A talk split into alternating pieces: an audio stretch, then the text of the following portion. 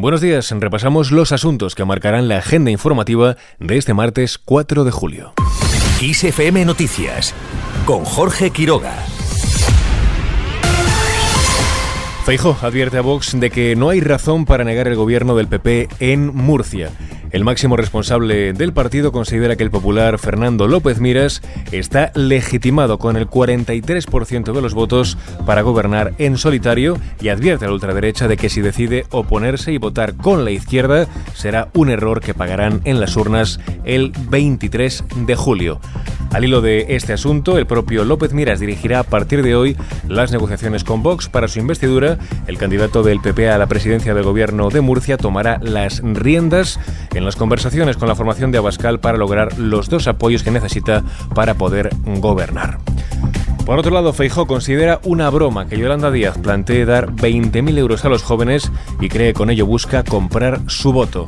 El líder del PP ha criticado que esa medida cueste 10.000 millones, un dinero que a su juicio deberían poner en las familias vulnerables o en ayudar a las que les han subido las hipotecas más de 300 euros.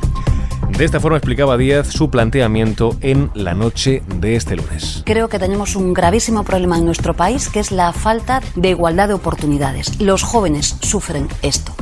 ¿Qué queremos hacer? Pues avanzar en esa falta de igualdad de oportunidades. Y la medida es muy modesta, es una medida prudente que consiste en que cuando alcancen la, la mayoría de edad los jóvenes, se les ingresará un porcentaje, 20.000 euros en concreto, para poder desarrollar un proyecto de vida. Es que las medidas universales son así, sobre todo que cuando hablamos de desigualdad, las medidas han de ser universales. Unas declaraciones que ha realizado en una entrevista en Telecinco en la que ha precisado de dónde se sacarían los fondos para llevar a cabo esta medida. Este año, esta medida abarcaría a 490.000 jóvenes en el año siguiente, en el 24, a 483.000 eh, jóvenes. ¿Y cómo lo vamos a sufragar? Pues con el impuesto a las grandes fortunas. Es que los que más tienen en nuestro país tienen que aportar más, justamente para que las personas, los jóvenes que no tienen posibilidades hoy de emprender, por ejemplo, de montar un negocio, una peluquería. Si alguien quiere abrir una peluquería, pues que pueda hacerlo. Bueno, pues que le demos la oportunidad de hacerlo. Y sí, lo vamos a financiar con el impuesto a las grandes fortunas. Por su parte, Pablo Iglesias dice que Podemos no conocía la propuesta de esta herencia universal de Díaz y entiende el desconcierto en la izquierda. El ex líder de la formación morada ha admitido que hay gente progresista que se pregunta si los 20.000 euros se les dará al hijo de Amancio Ortega de 23 años o al hijo de un peluquero en Fuenlabrada. Mientras la presidenta de la Asamblea de Extremadura reanuda hoy los contactos con los grupos parlamentarios, Blanca Martín retoma las conversaciones para proponer el candidato o candidata a la presidencia de la Junta tras el acuerdo alcanzado el pasado viernes entre PP y Vox para investir a la líder de los populares, María Guardiola. Seguimos con otras cuestiones. El gobierno aprueba hoy la ayuda para 130 víctimas de la talidomida. El Consejo de Ministros dará luz verde a las ayudas para las personas afectadas por este fármaco que hace, recordemos, varias décadas causó malformaciones en el embarazo.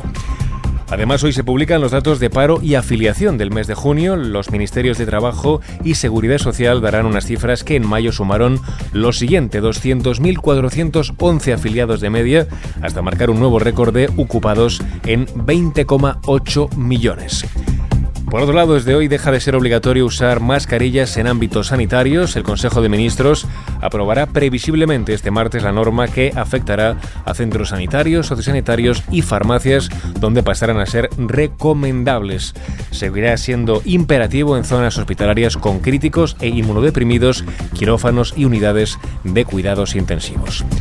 Al margen de este asunto y en clave internacional, los combatientes de Wagner ya se entrenan en Bielorrusia, según revela el canal de Telegram Grayzone, próximo a la empresa militar dirigida por el ruso Yevgeny Prigozhin. Una de las consecuencias del intento de motín de hace tan solo ocho días es que en principio Wagner deja de participar en la invasión rusa de Ucrania y sus fuerzas son integradas en el ejército regular de Rusia.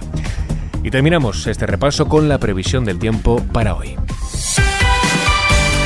Este martes esperan cielos nubosos en el norte de Galicia y Cantábrico que irán acompañados de lluvias débiles por la tarde, cielos poco nubosos en el resto, aunque se prevén lluvias en la mitad nordeste peninsular y norte de Baleares también por la tarde. En cuanto a las temperaturas, las máximas van a bajar en el Golfo de Cádiz, Cordillera Cantábrica y suroeste de Galicia y suben en el nordeste peninsular, sistemas béticos y archipiélago canario. Y así con el tiempo lo dejamos. Cristina Muñoz estuvo al frente de este podcast con el control de sonido. Ya sabes que puedes seguir informado cada hora en directo en nuestros boletines de Kiss FM.